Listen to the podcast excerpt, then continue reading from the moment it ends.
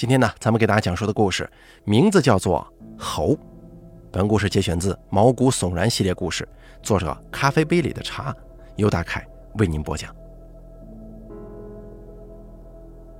这座殡仪馆从建国初期就存在了，几十年的时间长河里，除了遗弃跟陈旧的砖墙之外，什么都没变。殡仪馆每年处理的尸体数不胜数，贩夫走卒、达官显贵。只要是死去之人，都会从这里进去。高高的烟筒，烧人的时候滚滚浓烟。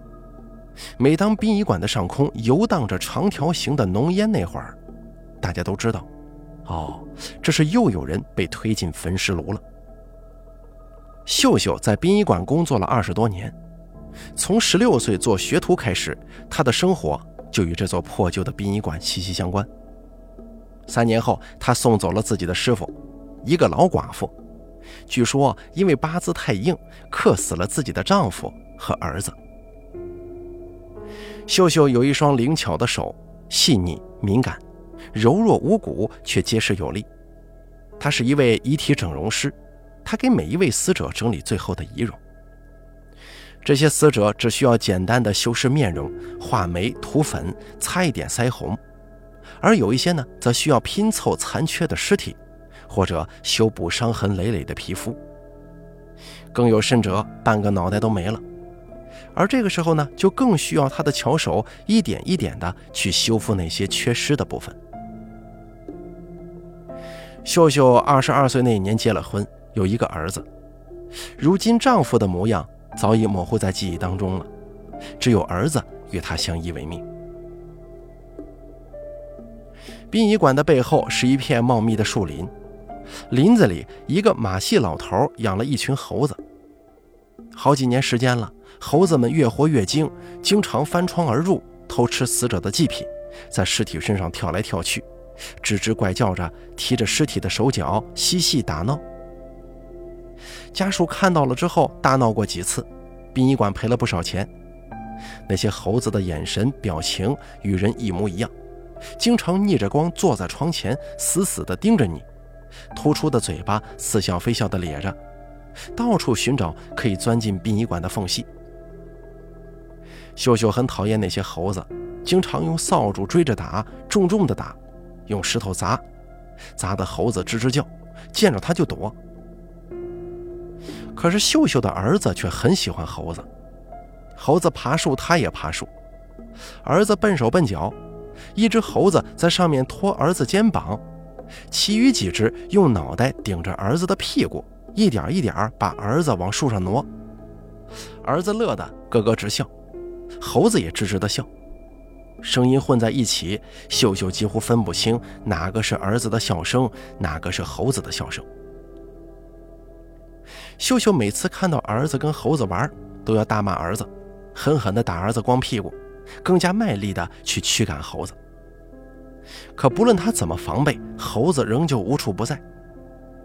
儿子也总喜欢跟猴子们玩在一块儿，秀秀驱赶得气喘吁吁，儿子也只是傻乐呵，捏着拳头大声喊：“跑跑！”气得秀秀气不打一处来，转身又狠狠地在儿子屁股上打几巴掌。在平常的时候啊，秀秀的手很少碰儿子。他担心自己每天触摸到尸体，这手对儿子会产生不利呀。这一天，秀秀一直心神不宁。大清早，第一个客人就是一个无头尸。在街头吃早饭，因为一个荷包蛋跟老板吵了起来。老板一怒之下，切面的长刀手起刀落，那人的脑袋就直接滚进了沸腾的汤锅里。这头颅在汤锅里滚了十来分钟，皮肉都煮烂了，才被警察捞起来。秀秀是生生的粘了四个小时，手都麻了，才勉强的把脑袋上的皮肤大概的粘上。把客人的头固定在脖子上的时候，已经是下午两点钟了。秀秀担心儿子忘记吃饭，慌慌张张推开房门，猴子惊恐的表情映入了秀秀的眼眸。该死的猴子，一只爪子里拽着儿子的鸡腿，另一只爪子还在碗里握着一个饭团。儿子鼻涕流了一嘴，悉悉索索地抽搭着，脸上还有几道血痕。秀秀气得火冒三丈，看着儿子可怜巴巴的样子，眼泪都快流出来了。他猛地关上房门，反手提着菜刀就冲了过去。猴子丢掉鸡腿，吱吱怪叫着往窗外窜，却不料脑袋碰在了玻璃上。转身的瞬间，秀秀手起刀落，猴子惊恐地瞪大双眼。那一声“吱”还没落下，脑袋已经被斩落下来。儿子摇摇晃晃地走过去，捡起猴子的小脑袋，不明所以地晃来晃去，血液溅得儿子满手都是。秀秀吓坏了，踉跄着把刀丢进了水槽里。儿子正努力地把猴脑袋装在猴身上，他用尽吃奶的劲儿使劲摁，可猴脑袋还是滴溜溜地从猴脖子上滚落在地呀。秀秀把儿子搂在怀里，用手死死地捂住他的眼睛。猴子的四肢在地上胡乱挣扎着，扑腾着去找自己的脑袋，折腾了好一会儿，才逐渐没了力气，松软下去了。小宝乖啊，去睡觉吧。秀秀看了看时间，正好儿子午睡的时候到了。他把儿子抱起来，轻轻放在小床上，一边哼歌，一边哄儿子睡觉。没过一会儿，儿子黑宝石一般的大眼睛缓缓闭上了。秀秀轻手轻脚站起来，用夹煤饼的钳子捏住猴子的脑袋跟身体，胡乱塞进垃圾袋里，走到了走廊的尽头垃圾桶处。猴子的血滴了一走廊，秀秀一边骂一边愤愤地泼了一桶水，用拖把拖了是一遍又一遍。儿子胆怯地抱着门框，害怕地望着秀秀。像是望着一个陌生人。秀秀的目光落在了窗外的垃圾桶旁，一个瘦巴巴、脏兮兮的老头从垃圾桶里把死猴子翻了出来，一手抱着尸体，一手抱着脑袋，一脸心疼地叹了口气：“这缺了一只，可怎么办呢？”老头惆怅地望着他，轻轻地晃了晃猴子的脑袋：“你说咋办呢？”秀秀打了个哆嗦。秀秀的儿子是个智障，五岁多的孩子连话也不会说，长得又瘦又小，因为一直不能正常大小便，所以总是穿着开裆裤，走路摇摇晃晃，就像是一只瘦巴巴的小猴子。殡仪馆这样的地方，儿子也压根找不到朋友。他的成长岁月，除了猴子还是猴子。秀秀曾经辞职过，带着儿子去一个陌生的城市。隐瞒了一切，干起了化妆师的工作。可一个月后，他就被人赶走了，因为他给任何人化妆都会不由自主地涂白脸，浓烈的眉眼还有艳丽的腮红，让他把所有人都化成了一具即将进入焚尸炉的尸体。走投无路的秀秀再次回到殡仪馆，这宿命般的来回让他彻底明白了，他这一辈子是别想离开这儿了。他的殡仪馆。儿子的猴子，这座陈旧的小城，像是一张粘性十足的大网，把他的一生紧紧包裹住。自从秀秀怒斩猴子之后，儿子每次看见他拿刀，就飞快地捂住自己的脑袋，拼命摇头：“不要，不要！”从那以后，秀秀切菜都得偷偷摸摸，免得儿子看见刀受到惊吓。可儿子还是躲着他。秀秀经常找不到儿子，到了饭点也不见他回来。猴子们仿佛也失踪了一样，偶尔有一两只在树上嬉闹，看到他出现也会停下手中的动作，用冷冷的圆眼睛死死盯着他，像仇人一般，看得秀秀毛骨悚然。每到饭点儿，秀秀只能端着碗，一边敲着碗沿儿，一边喊：“小宝，吃饭了，小宝。”他做了小宝最爱吃的糖醋排骨，热气腾腾，香气四溢。昏暗的天空，乌云滚滚。秀秀看了看天，又看了看碗，叹了一口气，又喊起了儿子的名字。大风中，树枝剧烈地摇晃着，扑腾的黑影投射在走廊上，像一团团蠕动的灵魂。秀秀揉了揉眼中的沙子，忽然看到儿子在前面摇摇晃晃地走着，他两三步追上去就喊：“小宝！”儿子突然回头，秀秀的手停顿在了半空中，是猴子。猴子穿着男孩的衣服，还戴着一个小孩的头套面具，远远看去，这个背影跟一个孩子没什么区别。秀秀吓坏了，一个手软，盘子摔在了地上。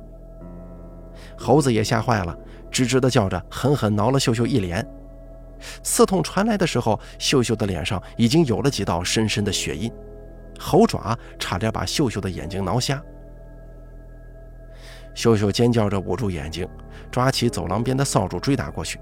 猴子吱吱叫着逃走了。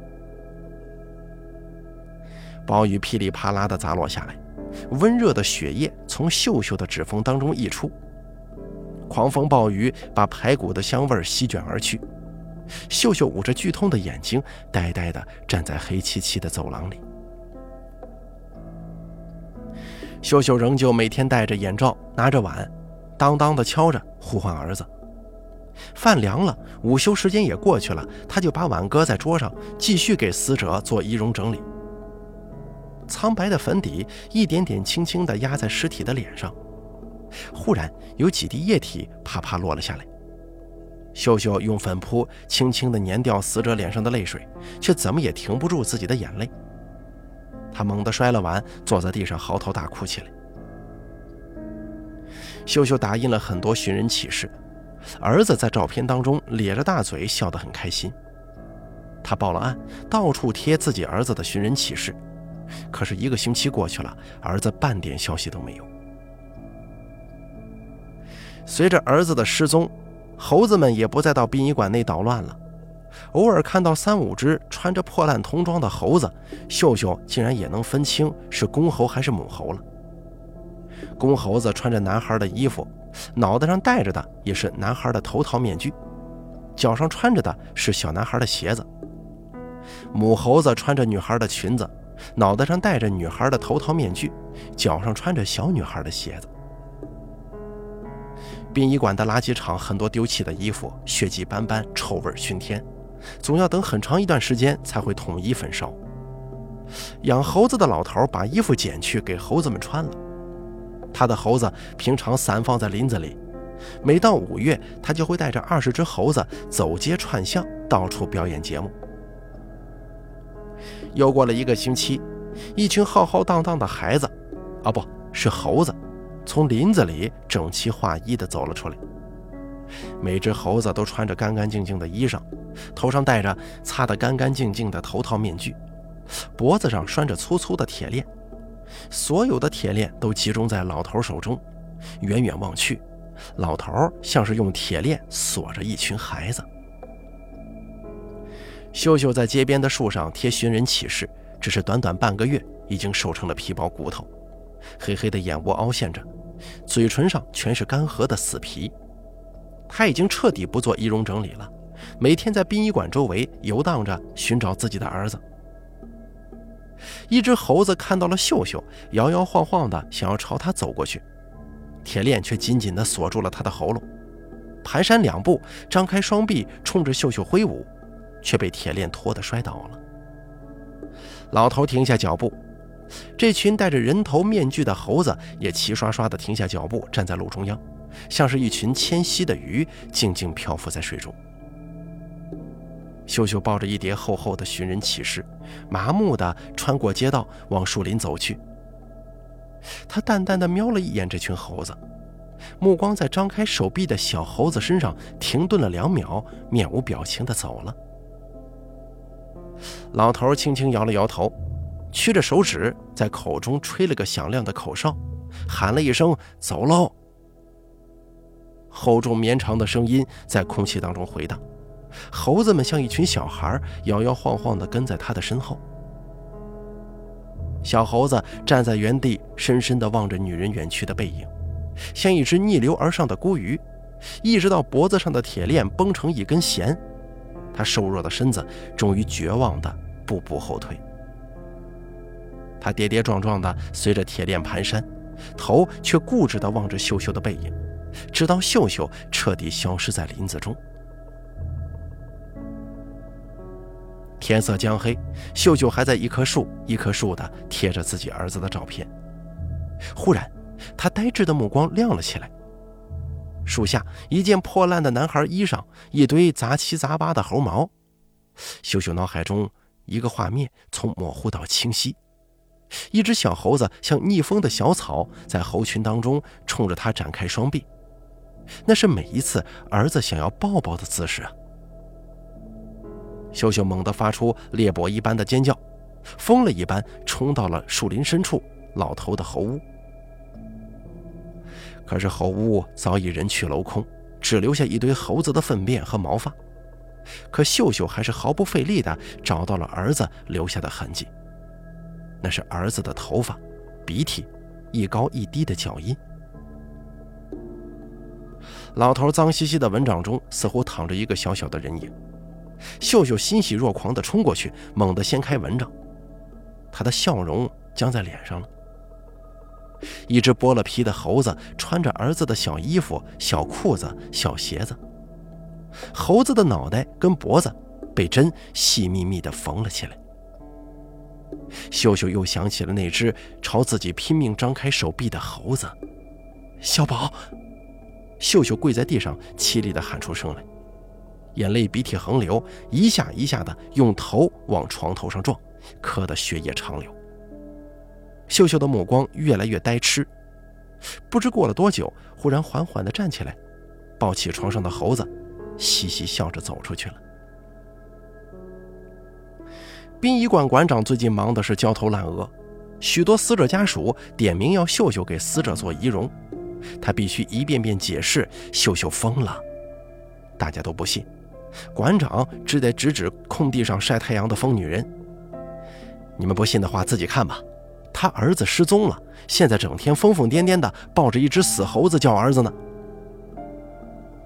再好的仪容师都需要丰富的经验累积。一时间，殡仪馆里躺满了奇形怪状的尸体。馆长花了十倍的价格才从老远的地方挖来一个仪容师，可大家仍旧不满意，纷纷指责馆长对秀秀照顾不周，孤儿寡母才会一个失了踪，一个疯掉了。秀秀的手。此时成了举世无双了。门卫室里唯一的那台旧电视正在播放一个节目，一个老头带着一群孩子一样的猴子翻跟头、跳火圈、玩跷跷板、讨赏钱。猴子真的就像小孩一样聪明伶俐呀，而那些猴子不多不少，刚好二十只。好了，咱们本期猴的故事就说到这儿了，感谢您的收听，咱们下期再见。